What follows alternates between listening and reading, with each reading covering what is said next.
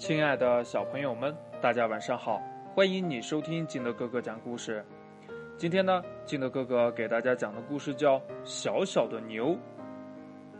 话说呀，小田鼠家里呀装了电话，他十分的高兴啊，拿起电话，这应应该拨给谁呢？他呀，连一个朋友也没有。于是呢，他就随便拨了一个号码，是空号。然后呢，他又拨了一个号码，还是空号。于是呢，他又拨了一个号码，嘟，嘟，哎，通了。接电话的呀，是一只蜗牛。你好，我是小蜗牛，请问你是谁呀？小田鼠很激动呀，嘿嘿我是一只小老鼠。呃，刚才你说你是什么牛？小蜗牛，蜗牛，小田鼠不认识呀，但他见过奶牛、黄牛、水牛，心想呀，这蜗牛都都是牛啊，呃，这应该跟他们也都差不多吧？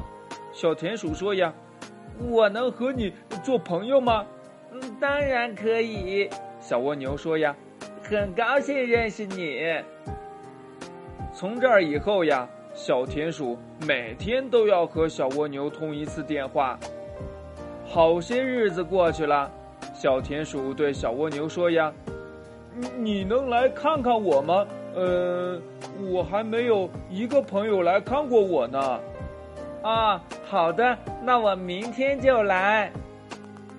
小蜗牛在电话那头说：“呀，这第二天，小老鼠。”早早的就起了床，他做了一个又大又甜的蛋糕。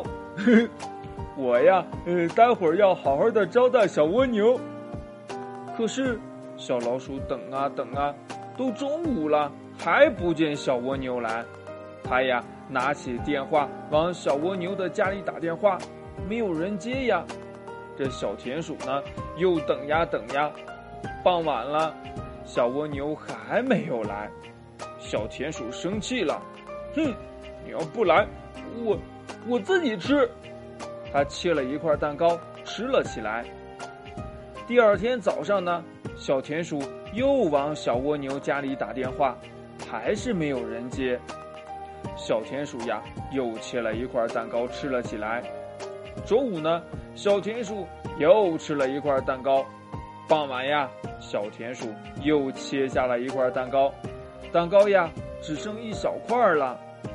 这夜里呢，小田鼠睡到半夜，忽然听到有敲门的声音。